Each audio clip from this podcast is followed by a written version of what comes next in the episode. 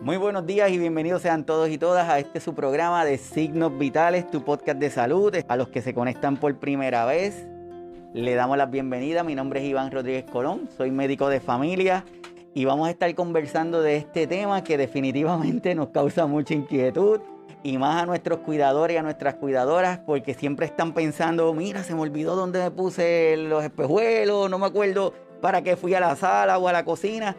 Y, estamos en esa tensión, así que hoy vamos a hablar de este tema que es olvidar, será normal, eso vamos a estar discutiéndolo hoy, pero para ello tengo un invitado aquí de lujo que está con nosotros, ya es uno de nuestros colaboradores de, de la casa, don Rafael Babilonia. Don Rafael, bienvenido. Gracias Iván por la invitación, contento de estar aquí de nuevo. No, pues para mí es el placer que estés aquí, que siempre estés diciendo que sí, incluso este tema Don Rafael es quien nos lo recomienda porque, pues, por la experiencia y que sabe que es un tema que es vital para nuestros cuidadores. Así que muchas gracias, don Rafael. Esta pandemia no quiere irse. Y, a todos los que se están conectando la primera vez, le quiero compartir aquí estos dos episodios. Tenemos con don Rafael, estuvimos discutiendo el episodio de Conversaciones para el final de la vida y Duelo, una inesperada despedida. Ambos episodios están en el canal de YouTube o aquí en la página para todos los que quieran conectarse, están ahí.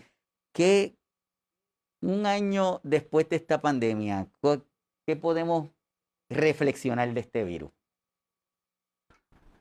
Eh, lo que debemos saber es que la vida, desde que nacemos, eh, todos tenemos que enfrentarnos a las pérdidas. O sea, nosotros empezamos a perder desde que nacemos perdemos la seguridad del vientre materno. Después cuando estamos ya casi de que, sintiéndonos seguros, nos mandan a la escuela y perdemos esa seguridad del hogar, mundo nuevo. Y por ahí seguimos pérdidas, pérdidas constantes. Y las procesamos todas automáticamente. O sea, nunca nos causan trauma. Pero vienen momentos como la muerte y el acercamiento a la muerte, y eso es bien traumático para la mayor parte de la gente. O sea, el decir que el COVID puede causar la muerte. La muerte lo puede causar muchas cosas. Montarte en el cajo, montarte en un avión, acostarte a dormir, eh, no tomarte las medicinas que te... O sea, todos estamos expuestos a la muerte y expuestos a las pérdidas. Tenemos que aprender a manejar las pérdidas. Si no las aprendemos a manejar, las pérdidas nos van a manejar a nosotros. Así es. Y eso lo sabemos porque como nos dicen, este, esta pandemia, este COVID nos ha puesto en reto continuamente. Y cuando estamos pensando que estamos saliendo de él, se le ocurrió algo nuevo y estamos enfrentando esta nueva situación con el COVID, que más bien necesitamos la conciencia ciudadana, que cada uno de nosotros entendamos que es importante nuestra responsabilidad y poder trabajarlo para evitar que esto siga progresando. Este coronavirus también, don Rafael, nos presenta el reto de nuestros cuidadores y nuestras cuidadoras, porque muchas veces ellos podían salir aunque sea unos minutitos de su casa a distraerse y ya este, esta pandemia los ha dejado en la casa. Pero moviéndonos al tema, ¿cómo podemos definir memoria? ¿Cómo la podemos definir? Bueno, la memoria es la acumulación eh, permanente o temporal o permanente de todas las experiencias y el mensaje que nosotros recibimos a través de los sentidos. O sea, lo que vemos, lo que oímos, lo que olemos, lo que tocamos, lo que vivimos. Esas experiencias se acumulan, un proceso maravilloso, excelente del cuerpo, el proceso en el cerebro, todo eso se acumula, pero tenemos que reconocer que no es permanente. La memoria es transitoria y se fuma con una facilidad tremenda si no la controlamos y la manejamos adecuadamente. Esa memoria voy a compartir con cada una de las personas que están compartiendo el programa y la voy a leer para los que después ven, eh, lo escuchan por los podcasts. Quiero compartir esto que encontré esta definición de recuerdo que dice emana del latín y más exactamente del vocablo recordari, que estaba compuesto por el prefijo re, que es el equivalente de de nuevo, de nuevo. y cordis, que es sinónimo de corazón.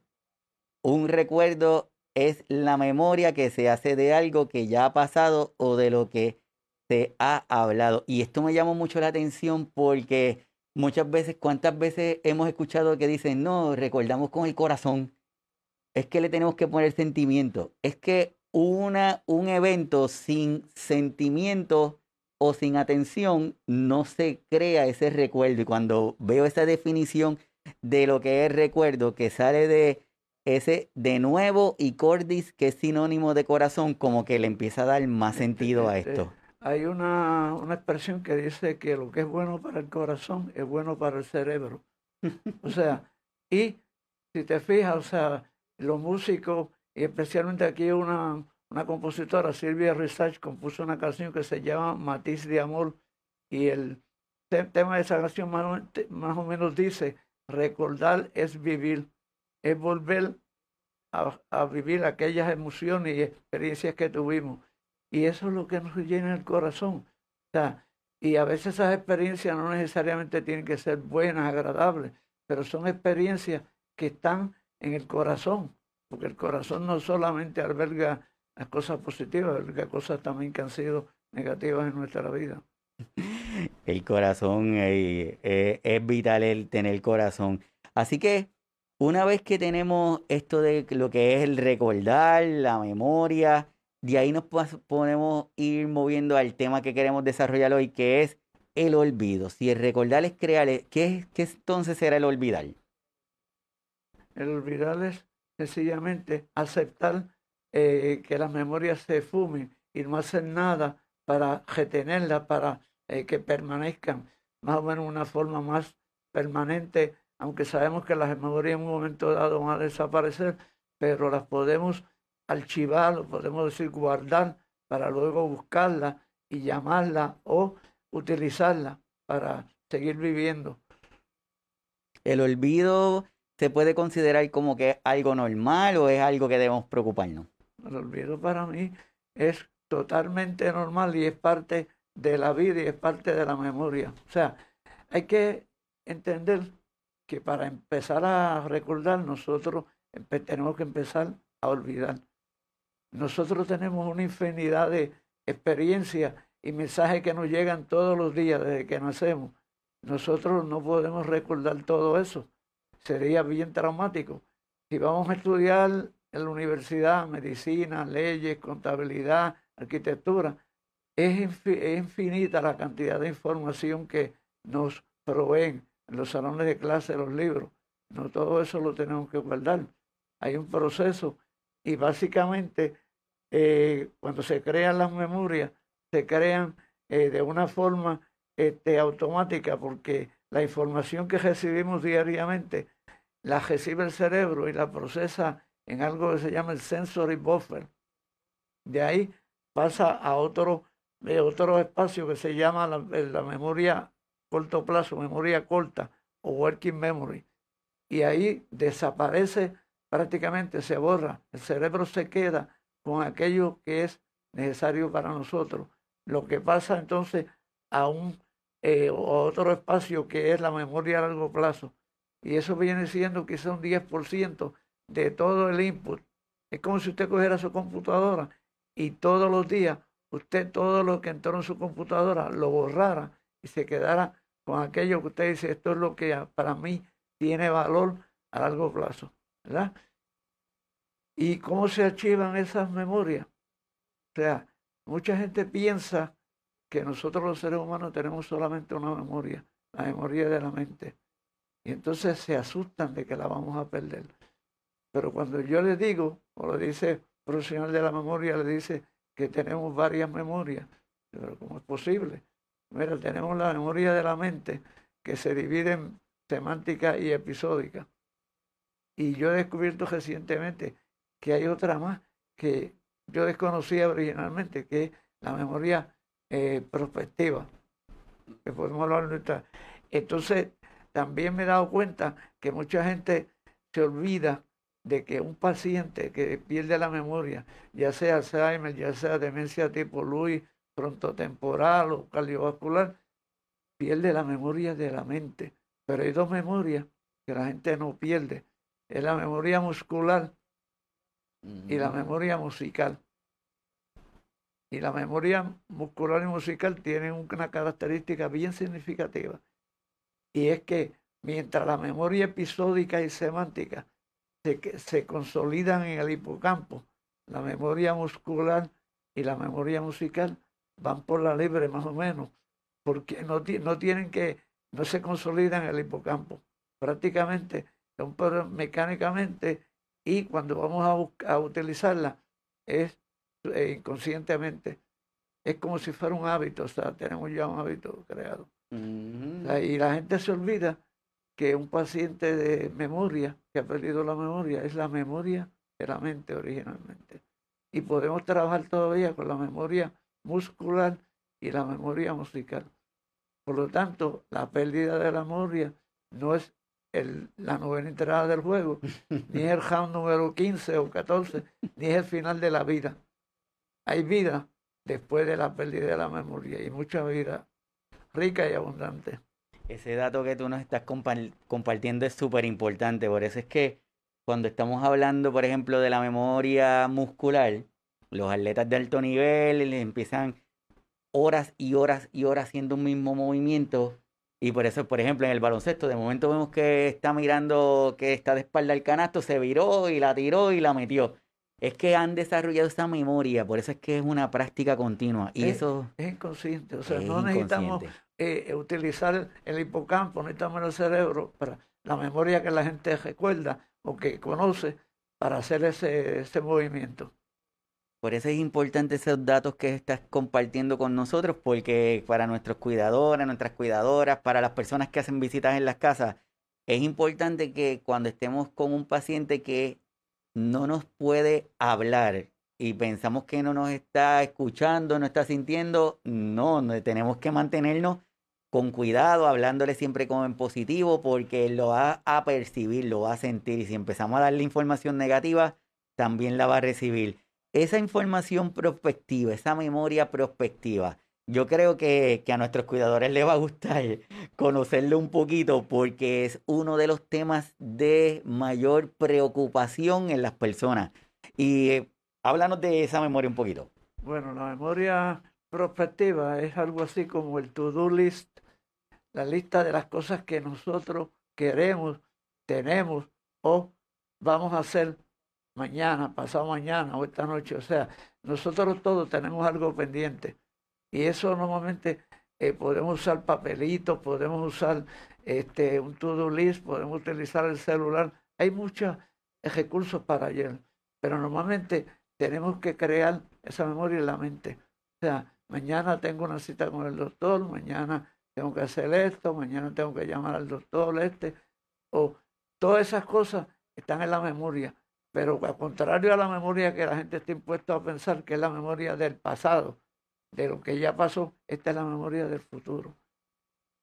Esta es la memoria del futuro y básicamente a la gente le asusta porque muchas veces en, viendo esa memoria a veces eh, nos vienen unos flashes, unos episodios de que nos, no, nos preocupan, algo que sucede que, o que pensamos que puede suceder y eso nos pone en tensión.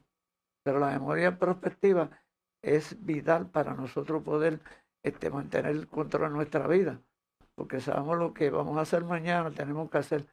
Hay ciertas cosas que son automáticas. Hay trabajo, este, eh, guiar, eh, mandar el cajo que hay que hacer. Pero, ¿cuántos no a fin de mes pensamos, tengo que renovar el malvete?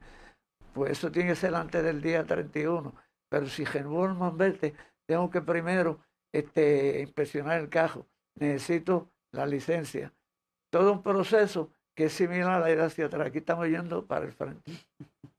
Pero es una memoria perspectiva porque tenemos que crearla, conservarla y este, ejecutarla después, o sea, llevar a cabo lo que queremos o debemos hacer. Así es. Es importante conocer, y por ejemplo, para nuestros cuidadores y todos los que nos están viendo, que siempre hemos tenido la preocupación de se me olvidó o la frase que se está escuchando mucho que dicen, es que yo no quiero utilizar la tecnología porque siento que voy a perder memoria, porque si confío en la tecnología, no voy a hacer las listas porque no, no quiero, quiero esforzarme. Pero tenemos que entender que nuestra memoria está diseñada para algunas cosas y para que nosotros peguemos esa información tienen que haber otros, otros ingredientes. No solamente es como que me tengo que acordar. Y esa memoria prospectiva también la que nos dice, tengo que acordarme que mañana tengo que hacer X cosa, tengo que acordarme que cuando llegue a en casa de don Rafael le tengo que preguntar X cosa. Pero le faltan ingredientes para nosotros pegarla. Y luego que nos fuimos de casa de don Rafael, nos acordamos que le tenía que preguntar. Y es como ah, sí, se me olvidó. Así que no, una de las recomendaciones que queremos hacer hoy aquí es que utilicemos la tecnología. No hay problema, no va a hacer que nuestra memoria sea peor ni mejor. Solamente la vamos a utilizar, le vamos a dar una manita para que ella pueda, pueda seguir funcionando de forma adecuada. ¿Cuántas veces se nos han perdido nuestros espejuelos, don Rafael? ¿Cuántas veces nos hemos encontrado algo y decimos, eh, a rayo, yo creo que se me está, estoy teniendo alguna condición de demencia porque no me estoy acordando dónde me los puse. ¿Eso sería algo para preocuparnos o tendríamos que buscar alguna otra alternativa? El olvido es normal, todos los días nosotros olvidamos muchas cosas y no tenemos que asustarnos ni preocuparnos por eso. Eh, además que hay una, una forma de medir. Si a usted se le olvida el nombre de un artista o de un cantante de una canción y usted empieza a hacer el esfuerzo y se pone tenso para tratar de recordarlo, el estrés le va a hacer daño. Déjelo tranquilo, deje la memoria tranquila, ella sabe lo que tiene que hacer. Es como la gente que dice, ponlo en las manos de Dios y después no te preocupes, deja que Dios se preocupe por eso. Pues ya el cerebro sabe que tú estás preocupado por eso y en lo menos, cuando menos tú piensas, te llegó el nombre de la persona. Pero si te pones a presionarte, la presión, a mí me, me, me causa atención cuando me encuentro con una persona que yo no veo hace muchos años, 25, 30 años, y se me enfrenta y me dice, eh, hola, ¿qué tal? ¿Cómo estás? ¿Tú te acuerdas de mí? ¿O tú no te acuerdas de mí? Y a mí me dan ganas de decirle, no, tú eres tan insignificante, eh, eh, tú no, porque la gente piensa que, la, que el otro no se acuerda de uno, como si él no tuviera ningún valor. Y la mayor parte de las veces están equivocados. O sea, que uno dice, este fulano, ¿qué yo hago ahora con? Le digo, sí, yo sé que tú eres fulano. Ahí me enseñaron una técnica bien sencilla. Le digo, tú eres fulano, pero le digo mi nombre. Mm. Y la persona te dice, no, no, yo no soy ese, yo soy Iván. Y entonces yo le digo, no, yo lo sé porque Jafa soy yo. Así que yo logro dos cosas. Averiguar cómo se llama él y le digo mi nombre para que no se sienta incómodo porque él tampoco sabe el mío. Pero no hay nada anormal. El problema es que si olvidamos algo permanentemente, pero cuando después, media hora, una hora después lo recordamos, estamos bien. O sea, el, el olvidar es parte de la vida, es parte de la memoria. Es como la muerte, que la muerte no es algo aislado, la muerte es parte de la vida. Es una etapa en la vida que mucha gente le llama la etapa final, dependiendo de su eh, filosofía de vida eh, y la fe. Pero básicamente eh, la vida continúa. Estamos hablando, todos los que se están conectando, estamos hablando de olvidar si es normal, estamos hablando con el señor Rafael Babilonia, tanatólogo, que está con nosotros.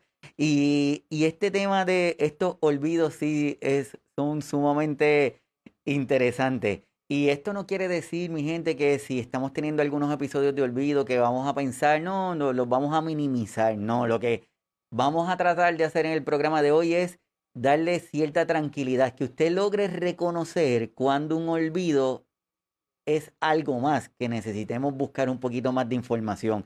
Y más cuando estamos presentando algunos datos, por ejemplo, como aquí, compartimos y nos dice que más de 6 millones de personas en los Estados Unidos van a vivir con Alzheimer y se espera que de aquí al 2050 ese número aumente de forma significativa. Cuando nos dicen que uno de cada tres adultos mayores va a poder tener la condición, cuando nos dicen que mientras condiciones de corazón, eh, que son cardíacas, cerebrovasculares, entre otras, han ido disminuyendo, las condiciones de demencia han aumentado hasta un 145%. Definitivamente nos tenemos que alarmar si empezamos a olvidarnos las cosas, ¿verdad? Por eso es que lo que queremos es darle como que cierta tranquilidad hoy de que entiendan que hay algunos olvidos que no necesariamente son algo malo, sino que debemos detenernos, debemos evaluar qué está pasando y debemos determinar si estamos prestando atención o no. Hay situaciones en donde nos acordamos, vamos a, estamos en un cuarto y de momento decimos, ah, espérate, no, no tengo los espejuelos para poder leer. Déjame, yo creo que los dejé en la cocina. Y cuando se mueven para la cocina, llegamos a la cocina y ahí se nos olvidó que íbamos a buscar los espejuelos. Y estamos ahí pensando, ¿y por qué yo estoy aquí en la cocina? Sí, pues la recomendación es que regrese de nuevo al cuarto donde estaba, probablemente ahí va a volver a conectarse y va a, y va a poder entender qué es lo que está pasando.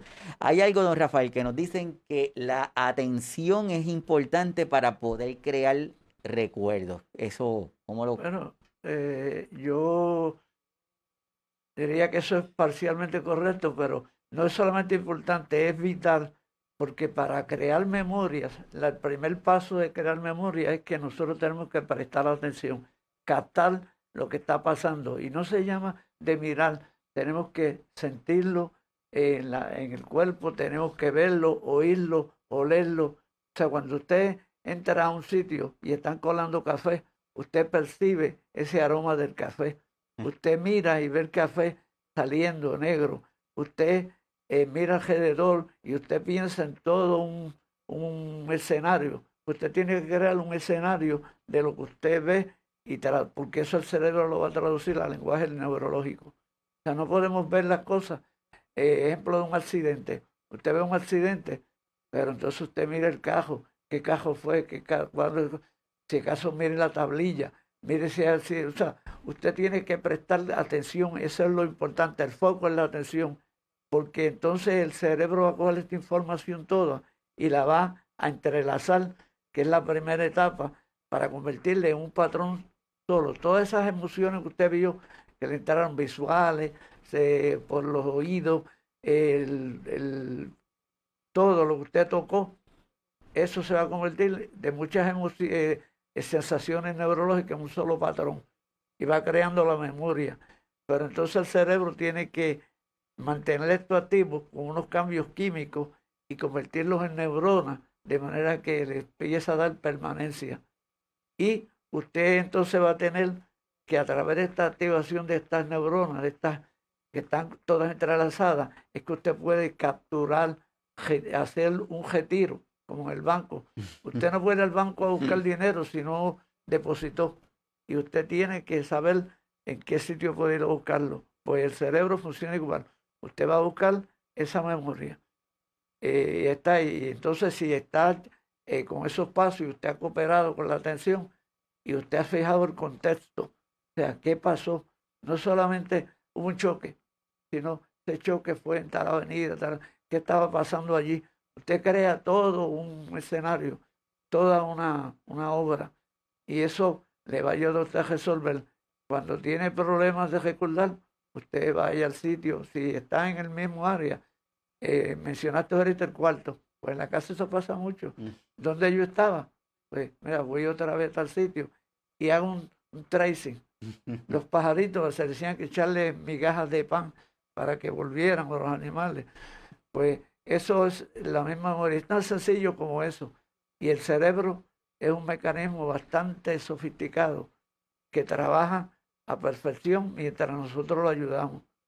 Pero esa ayuda es necesaria con la atención este, y luego este, asegurarnos que creamos el contexto del las condiciones de que están pasando. Si era un día lluvioso, si hacía sol. O sea, todo eso nos va a ayudar a recordar. Por lo tanto, nosotros somos también colaboradores con el cerebro en la creación de la memoria. Y, como dijiste ahorita, no hay nada malo en que nosotros usemos otros recursos que hoy día existen. Por ejemplo, la gente se ríe cuando tú dices, eh, yo voy a googlear esto, buscar en Google. Google es un mecanismo tremendo para auxiliar la memoria. Este, Wikipedia, este, en cuestiones de, salud, Medline Plus, y hay un montón de plataformas que usted puede averiguar, usted no tiene que saberlo todo. y eso le pasa a los cuidadores. Los cuidadores muchas veces quieren saberlo todo, creen que deben saberlo todo y tienen un montón de recursos para ayudar al paciente y ayudarse ellos mismos a quitarse la tensión que le causa el pensar que no sé esto. Pues ahí donde puedes aprenderlo. ¿A cuántos de nosotros se hemos ido a un lugar y de momento no nos acordamos en dónde estacionamos el carro, por ejemplo? Como que nos quedamos, eh, a rayo, ¿en dónde yo estacioné el carro? Eh, ¿En dónde puse los espejuelos? ¿En dónde puse el teléfono? ¿En dónde hice alguna cosa? Por ejemplo, a mí me pasaba mucho que cuando iba para la oficina, después que llegaba de, de Juncos acá a Bayamón, pues pensaba, ¿y en qué momento pasé por Caguas? A los que nos están escuchando, Caguas es uno de los pueblos de aquí de Puerto Rico y yo lo tenía que pasar para poder llegar a mi casa. Y después que llegaba a mi casa era, ¿en algún momento yo pasé por ese sitio o no? bienvenido, bienvenido al club. bienvenido al club, porque a mí me pasaba muchas veces eso, que estaba dos horas en la cajetera, en la autopista, y yo llegaba y decía, yo no recuerdo haber pasado por los peajes, pero estaba allí y, no, y pasé, o sea, pero básicamente, que dicen en ese momento no estamos prestando atención, pero el cerebro nos estaba, la memoria muscular nos estaba guiando. Dice que cuando uno sale para el trabajo, después de unos cuantos años, uno dice, ¿qué, qué, ¿por dónde tengo que coger la cajetera? No tiene que entrar en el celular y ponerlo, uno sale automáticamente y, y piensan que el cajo está automático. No, el que está automático es tu cerebro. El cerebro está usando la, memoria muscular para dejarte llevar a ti al sitio que tú quieres ir. Así es, y, es bien interesante porque sí, por eso es la intención de este conversatorio de hoy, es para decirnos, hay cosas que son normales, que tal vez lo que te, tal vez, tal vez lo que nos está diciendo es, detente, evalúa cómo está haciendo tu día, evalúa cómo está haciendo tus tensiones, evalúa cómo está haciendo tu calidad de autocuidado para que puedas determinar si es que tengo que mejorar, porque hay situaciones que, que tenemos que manejar, las que las vamos a hablar dentro de un ratito. Así que, como siempre existe el fantasma del Alzheimer, siempre está ahí, de la demencia, siempre estamos pensando que si se me olvidó y se me olvidó y se me olvidó, es que debo tener algo malo, pues, pues no, lo que queremos es que tengamos la información de forma adecuada y aquí estamos compartiendo algunas señales, ¿verdad? Que es cosas que pasan con bastante frecuencia de que si la pérdida de la memoria, pero la pérdida de la memoria no es que se me olvidó dónde puse las llaves, la pérdida de la memoria es que de momento usted ha utilizado el bolígrafo de forma continua y de repente no podemos determinar qué es y estamos tratando de capturar, como dice don Rafael, de, traer esa información y no, y no la podemos traer, ya eso sería uno de los datos. Tenemos que estar pendientes de cambios en, en la conducta, tenemos que estar pendientes de que empecemos a poner objetos donde no van, no que lo puse en un sitio donde si estaba en la cocina lo, lo coloqué en el cuarto porque se me olvidó dejarlo, sino son datos que son más severos y de ahí quiero prestar atención en uno que se llama aislamiento social, don Jafa el aislamiento social, ¿cómo nos puede afectar en esto de la memoria? Bueno, las personas que tienen buena memoria, normalmente son personas socialmente activas. O sea, tener una actividad social eh, es importante. Esa, ese intercambio con otras personas, ese intercambio nos va a producir muchas experiencias, muchos episodios que son vitales para nuestra crear memoria. Pero si nosotros estamos aislados, no creamos memoria. O sea, únicamente creamos memoria cuando estamos aislados, cuando estamos durmiendo. Porque ahorita podemos hablar de la importancia del sueño, ¿verdad? Pero una persona que está aislada no, no va a crear memoria. Para crear memoria hay que tener interacción con la gente, con el ambiente. Porque no es solamente la gente, es todo el ambiente. Usted va a una fiesta, usted va a una reunión, usted se reúne con un grupo de amigos y usted está creando eh, memorias.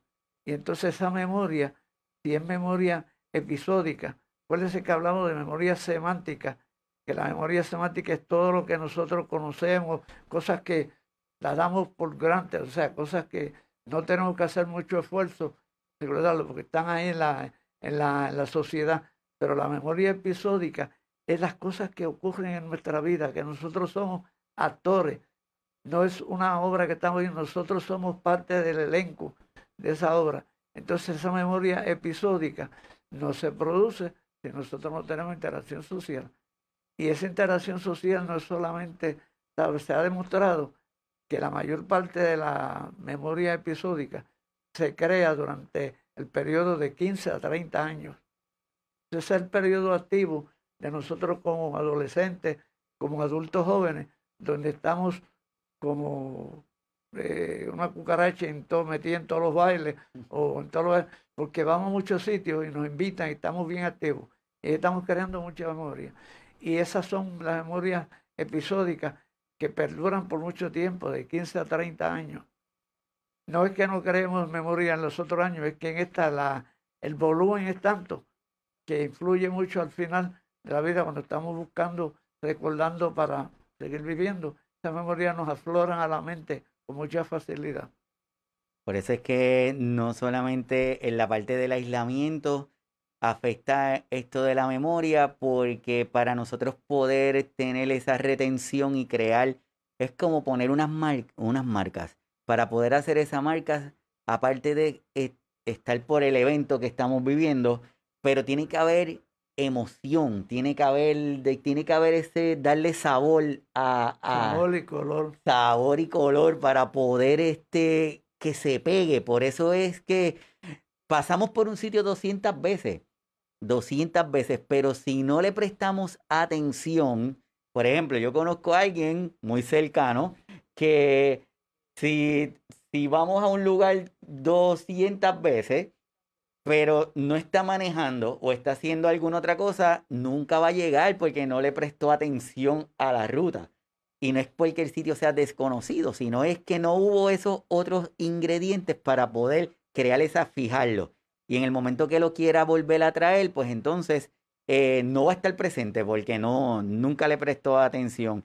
Lo otro que queremos compartir con cada uno de ustedes es esas memorias que se van creando, esa memoria que tiene ese sentimiento, esa memoria puede ser por una música, puede ser por un contacto, puede ser por un abrazo, puede ser por cualquier cosa que, que, sea significativo para la persona que lo está recibiendo. Por eso es importante que cuando usted vaya a ir donde uno de nuestros cuidadores, donde una de nuestras cuidadoras, tenga precaución las cosas que le dicen, porque un detallito tan bobito de decirle a uno de nuestros cuidadores, oye, pero este, es que tú no le has dado comida hoy. Probablemente ese comentario se va a crear, va a crear una fijación tan grande en ese cuidador, porque él posiblemente esté pensando, pero es que llevo desde las 6 de la mañana trabajando con mi mamá, no pasó una noche horrible y tú llegas a las 12 del día a decirme esto.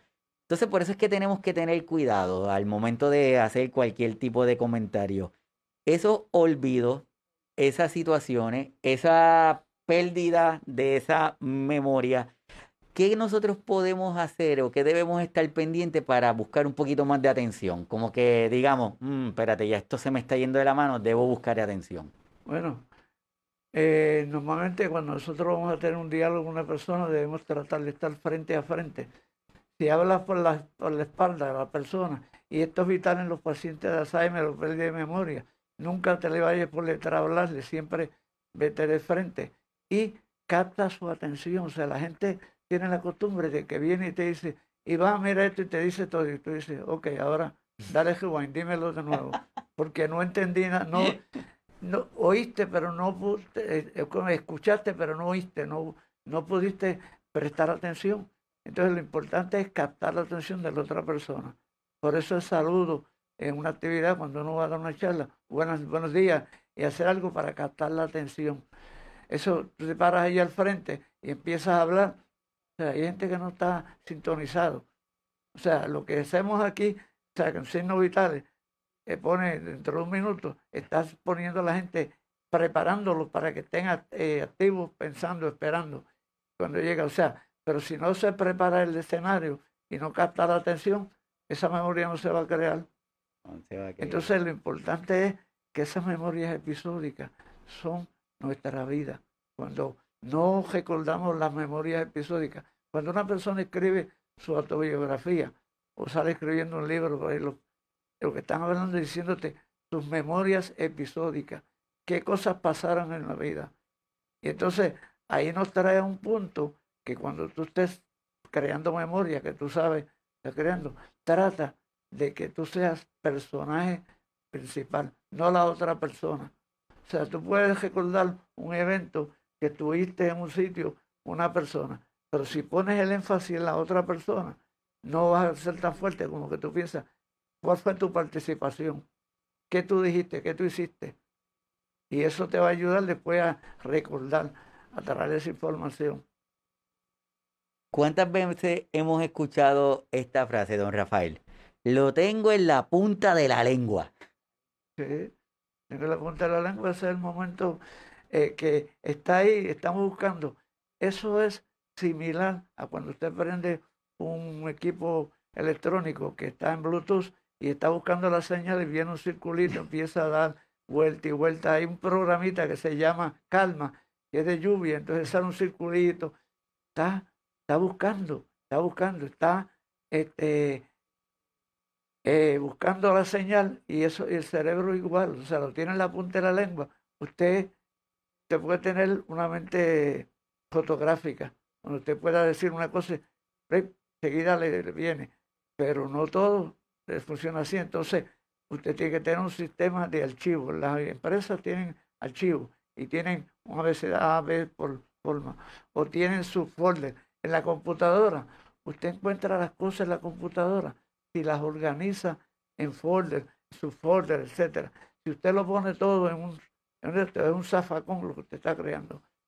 O sea, y por eso cuando se habla de basura, aquí reciclan, se pone eh, plástico, este, eh, papel, vidrio, etcétera, es que nosotros no queramos crear un zafacón, un, un bote de basura en el cerebro, tenemos que clasificar las cosas, tenemos que eh, compartir, hacerlo por compartimiento, o sea, que podemos usar la música y eso se hace con hábitos. O sea, nosotros tenemos que crear hábitos, unos hábitos que nosotros hacemos cosas y hablamos con gente que podemos hablar de cierta forma, de, ciertos tópicos, pero si tú vas a hablar con una persona eh, que es este, religioso y tú le vas a hablar de música, de la música urbana, de, eh, de rock y todo, pues posiblemente no te va a escuchar, no va a haber una conversación efectiva. O sea, tenemos que eh, sintonizar y eso lo hacemos nosotros. Y la gente a veces dice, oye, pero es que yo hago esto sin, sin, ningún esfuerzo, porque es un mm. hábito. Pero la gente no entiende que para crear un hábito hace falta un tiempo. Y se ha establecido que 21 días son un periodo razonable para crear un hábito. Usted lleva un nene a la escuela, le va a gritar, le va a, a, tocar, a sacudir los portones, no se quiere ir, pasan tres semanas y ya no quiere ir para casa. y lo mismo pasa con los cuidadores. Lo menciono por eso, porque usted lleva un cuidador nuevo a un paciente, sea de Alzheimer, de cáncer, Parkinson, lo que sea, lo rechaza. Y empieza una lucha. ¿Quién eh, tiene más este, eh, resistencia? Y entonces, pero pasadas tres semanas, más o menos, ya hay un, un, un son socios, o sea, hay un acompañamiento, hay un equipo. Y cada uno se convierte en parte integral del cuidado, no solamente el cuidador. Pero al principio es este, como cruzar el Niágara en bicicleta, que dice Juan Luis Gueja. Así es, a todos los que se están conectando, gracias. Hoy estamos hablando del tema de olvidar si es normal con nuestro tanatólogo, el señor Rafael Babilonia. Espero que, que el programa le sea de, de, utilidad porque la intención que tenemos hoy aquí es traer temas que sean de interés no solamente para nuestros cuidadores, cuidadores y para nosotros, ¿verdad? Que, que nos presentamos con estas situaciones en donde tenemos algunos olvidos y cuando tenemos información de la Asociación de Alzheimer, las demencias, situaciones en general, podemos preocuparnos aún más al sentirla porque casi siempre se nos hace bien fácil pensar en lo negativo, casi siempre se nos hace eh, fácil pensar en que ya tengo la condición sin haber empezado o sin haber evaluado otras situaciones. Así que gracias y bienvenidos sean todos y todas que están aquí conectados. Así que, don Rafael, memoria, olvido. ¿Qué más tenemos? Dijiste algo que ahora en la conversación está con, los, ah, con la audiencia, eh, que es que mucha gente ya se acostumbra y hemos creado en la sociedad un, diría si fuera una computadora, era un setting, una programación de que nosotros tomamos que al olvido eh, no tengo alternativa. O tengo que aceptarlo, no puedo hacer. Entonces, no pensamos que lo importante es recordar y que el olvido es parte de recordar de la memoria. Este, una de las cosas que la gente se pregunta a veces, y eh, yo mismo lo preguntaba hace muchos años, cuando decían, esa persona tiene Alzheimer o tiene pérdida de la memoria. De hecho, no usábamos ese término eh, en el siglo pasado. Y posiblemente tú digas, yo no viví en el Todos los que estamos aquí posiblemente somos del siglo pasado. Pues se le llamaba de otra forma. Un nombre, una forma que era hasta cierto punto despectiva. Y hoy día, pues, está más, y no se hablaba de eso, era tabú. Pero básicamente, eh, eh, la pérdida de la memoria es una locura, pero una locura de amor. O sea, como la canción que puso hoy Capó, si no fuera cierta la locura que tu amor me causa, pues todos tenemos algo de poeta, músico y loco este, en la vida. De hecho, Pijuan compuso una canción que era el tema de la canción, que hablaba de eso, de que todos en Puerto Rico, eh, eh, el que no tiene dinga, tiene mandinga, pero estamos eh, algo de músico, poeta y loco. Y la gente cree que, pues, que eso es malo. O sea, olvidar es malo, olvidar es tabú. Y la gente piensa que perder la memoria es únicamente por el Alzheimer. Podemos perder la memoria por muchas cosas. Podemos por un golpe, podemos perder por la interacción de los eh, medicamentos, podemos perder por infartos eh, múltiples cardíacos, que no los notamos, pero van minando. Es como la gotita de agua que cae en una piedra y vaya hasta que un día vemos un roto y decimos Dios. Pero es poco a poco. O sea, y la pérdida de la memoria no es el final de la vida. O sea, cuando nosotros vemos este, actores como Charlton Heston, que tenía que aprenderse tremendos eh, guiones para poder actuar en una película, y él actuó en bastantes películas épica. Eh, tenemos directores de orquesta sinfónica y tenemos gente que está trabajando eh, y usted lo ve y dice, pero no parece que tiene Alzheimer. Mm. O sea, hay un actor en Estados Unidos, músico, Glenn Campbell, que estando en la etapa, eh, la gente decía estaba en la etapa 15, 16, Alzheimer, porque había pasado todas las etapas y Glenn Campbell cuando se dio cuenta que estaba llegando la novena entrada del juego, dijo, yo quiero despedirme de mi público dando una serie de conciertos a través de la nación. Y él lo hizo dando 132 conciertos a través de Estados Unidos, viajando en motorhome.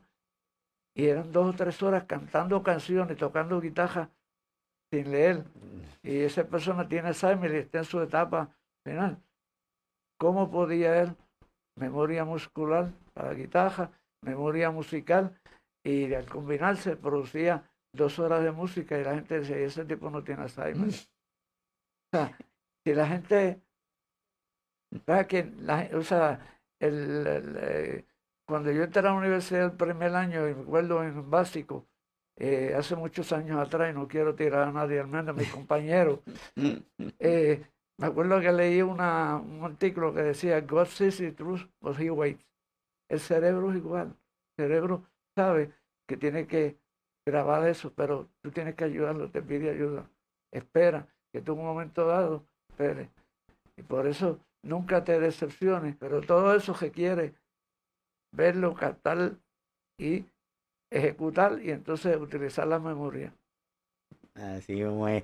Así que nada, el tiempo va a las millas y este tema de verdad que es súper interesante porque lo que queremos es quitar algunas, quitar algunas tensiones, exhortarlos para que si usted está teniendo alguna de estas situaciones, que vaya y, y analícese, este, tómese un momentito. A veces es que hay diferentes factores que nos están molestando, la alimentación, que usted no tiene la cantidad de horas adecuadas de sueño, que usted está teniendo poquitos periodos de descanso, que hay alguna alteración de alguna vitamina, entre otras cosas. No, como dice don Rafael, no vamos a estigmatizar un síntoma y lo vamos a convertir en una condición y tras de que la convertimos en una condición, la ponemos en la expresión más mala.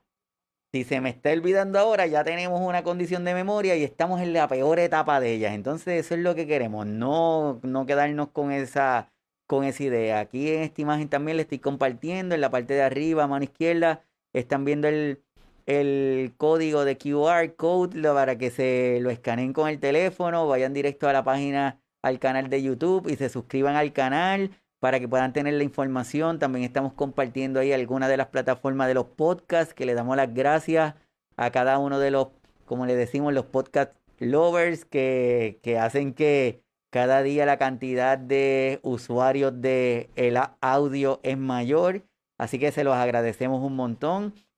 Y antes de terminar, vamos a compartir dos cositas rápidas. Una pregunta bien frecuente de don Rafael es que nos dicen entonces qué yo puedo hacer para evitar que me pase esto, qué puedo hacer para evitar que tener la pérdida de memoria, qué, ¿qué hago. Eh, vamos a empezar por el sueño. El sueño se sugiere que uno duerma de 7 a 9 horas diarias. Y la mayor parte de la gente se van a gloriar de, yo lo que necesito son cuatro o cinco, no, mentira. Tú necesitas de siete a nueve horas diarias. Que tú aceptes, cosa, estás atentando contra la creación de memoria, porque para tu información, si tú eres de los que no duerme cuatro o cinco horas, las memorias se consolidan durante el sueño. El sueño es vital para consolidar las memorias. Y este, por el otro lado, si tienes, eh, puedes dormir 7 a 9 horas diarias, pero también puedes coger una siesta por la tarde. Muchas de las personas exitosas que tienen eh, cumpliendo sus citas cogen una siestecita.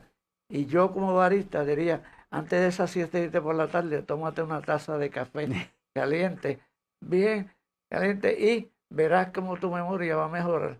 Pero también para crear memoria y para estar alerta, tú tienes que estimular el cuerpo por haciendo cosas nuevas.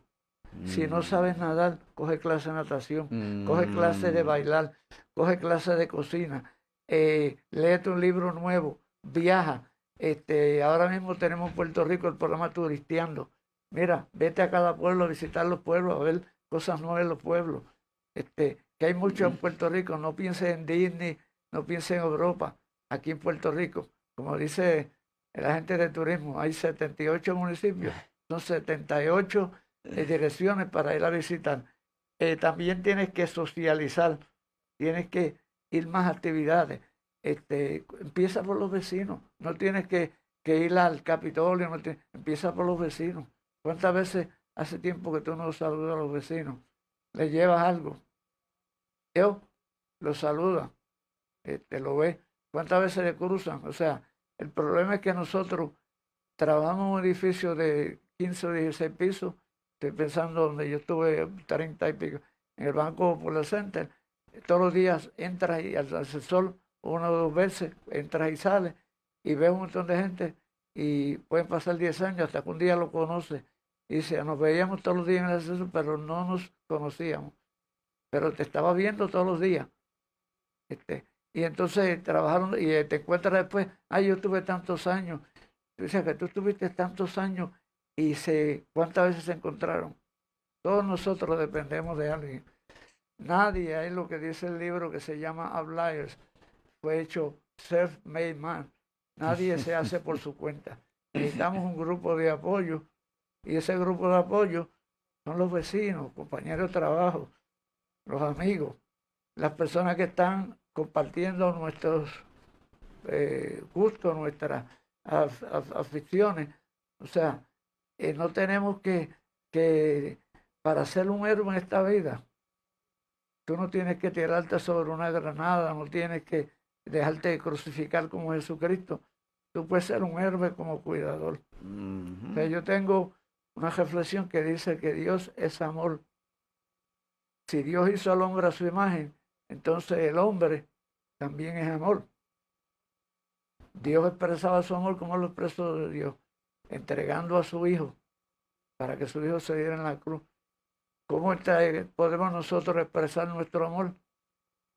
Cuidando, con las obras de misericordia. Entonces, una de las obras de misericordia es cuidar a los enfermos. Así que el cuidador, cuando tú cuidas a un enfermo, sea familiar tuyo, sea tu trabajo, estás haciendo una obra de misericordia.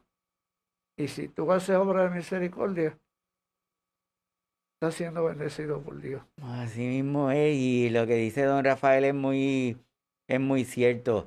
Eh, hay diferentes cosas que nos quieren hacer entender al momento de que tener o preservar la memoria. Aquí estamos compartiendo algunas de ellas como para la parte de prevención de Alzheimer, pero en sí la prevención de esto de pérdida de memoria, el ejercicio físico, alimentación, la parte de mantener ese contacto social es importante, mantenerse activo. Hacer cosas nuevas que hablamos ahorita de Hacer las cosas, pero de lo que dijo don Rafael, las dos cosas vitales es la parte del sueño. Está debidamente documentado que el sueño es vital para el funcionamiento de nosotros durante el día. Eso está comprobado tanto para nuestra salud, para nuestra salud eh, mental, física, está comprobado.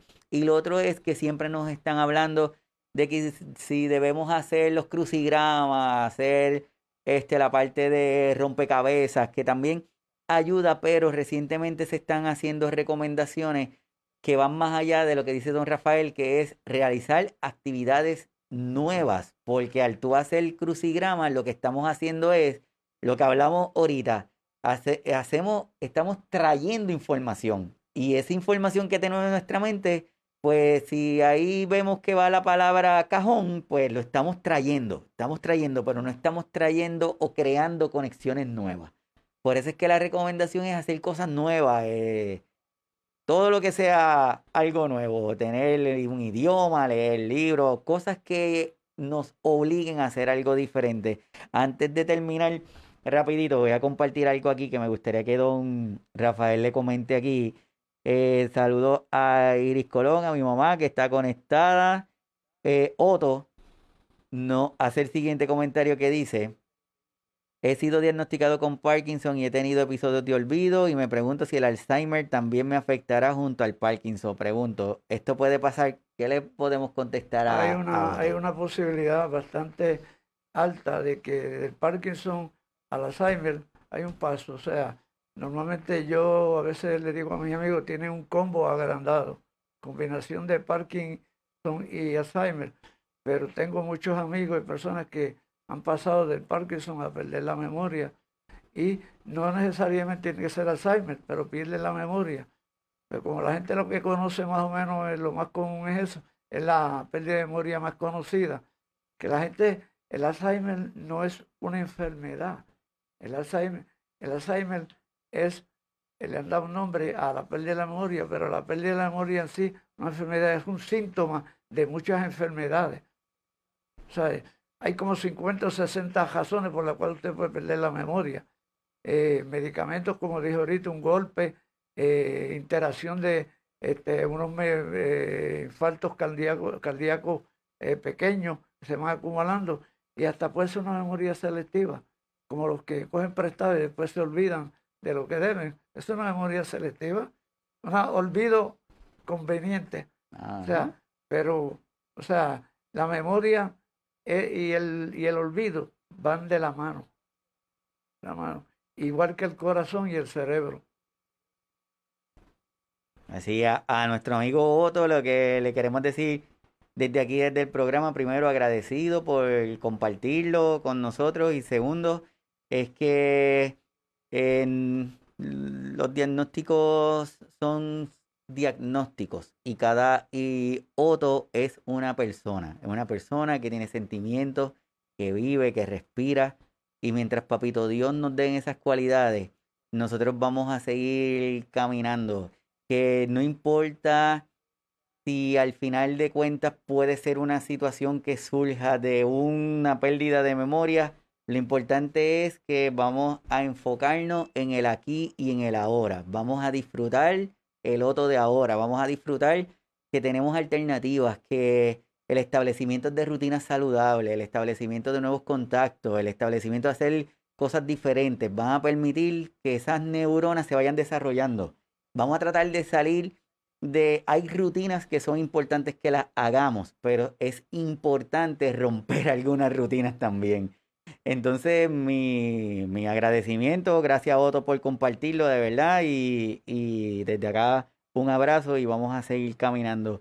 Evelyn dice que es preocupante para mi persona, pues constantemente olvido cosas por hacer. Eh, es así, Evelyn, pero detente, piensa, evalúa cómo está haciendo tu día. Probablemente necesitamos prestar atención, no es algo malo. Y necesita también usar los recursos que tenemos disponibles, los papelitos amarillos, los, to-do lists. O sea, eso no hay nada malo, eso es hay una ayuda. Bueno, una ayuda. A modo de resumen, don Rafael, ¿qué tenemos para decirle a todas las personas que están conectadas, que estuvieron con nosotros hoy aquí en el programa? Bueno, la memoria es transitoria, básicamente puede fumarse. Y nosotros podemos hacer dos cosas importantes para este, contragestar ese esfuerzo de cerebro, de que el, el, cerebro no es el responsable de eso, nosotros. Entonces, para resistir el impacto del tiempo en la memoria, tenemos que hacer dos cosas, repetición y crear significado, mm. darle sentido a la experiencia que vivimos. Con esas dos cosas nosotros estamos contribuyendo fuertemente y bien, eh, de una forma bien efectiva, a contrarrestar la pérdida de la memoria. Repitiendo, repitiendo, repitiendo. Hasta las mentiras, cuando se repite el mundo, la gente las cree. Pregúntenle a los políticos, ¿verdad? Y, eh, este, y el significado. O sea, ¿qué significado tuvo esta experiencia para mí? Crear todo, como le dije, un escenario, una, la novela de mi vida, la vida es una, novela, es una historia, y nosotros lo hacemos, nosotros estamos escribiendo los, los capítulos de nuestra historia. Cada día, cada experiencia eh, puede ser una página. Y mm. si tú quieres eh, que tú, las escenas finales de tu vida sean en técnico a colores, con música de fondo, tú tienes que hacer algo para eso, tienes que crearlas ahora. No esperes que otro decida cuáles van a ser los colores y la música de fondo. Créala tú, establecela, escríbelo y hazlo claro con tu familiar y ponlo todo por escrito. Así es, así que vamos todos a crear estas memorias que sean memorias de color, memorias de alegría, memorias en donde estamos visualizando que estamos bien, que estamos mejor, no quedemos con nada que lo tengamos ahí algo pendiente. Voy a compartir un comentario que hace Raquel Pérez. Dice, hemos sido creados para ser felices, hagamos que sea posible, somos seres humanos en relación, establezcamos relaciones humanas con espíritu de colaboración, solidaridad para que las personas con este tipo de enfermedades, para con las personas con este tipo de enfermedades. Agradezco todo su compartir, felicidades a todos los que hacen posible y a los que colaboran para que nos lleguen a todos, soy su fan. Gracias Raquel, no, la intención es poder llevar la información y para que cada uno de nosotros tengamos mejor y como dice don Rafael, a ver si hacemos esas memorias que sean lo más coloridas posible y que ese mañana esté mejor tanto para cada uno de nosotros, para nuestra familia, para nuestra sociedad.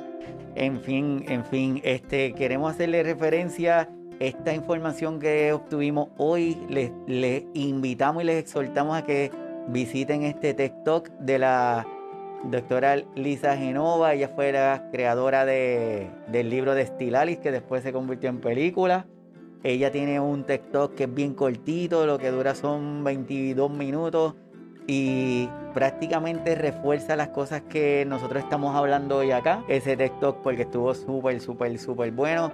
Así que nada, este, agradecido con todos los que se conectan, agradecidos con todas las personas que hacen posible, agradecido con don Rafael que siempre está aquí pendiente, que, que es una fuente de información súper importante. Eh, este es un tema que lo vamos a seguir desarrollando. Espero que don Rafael siga estando con nosotros para poder desarrollar este tema.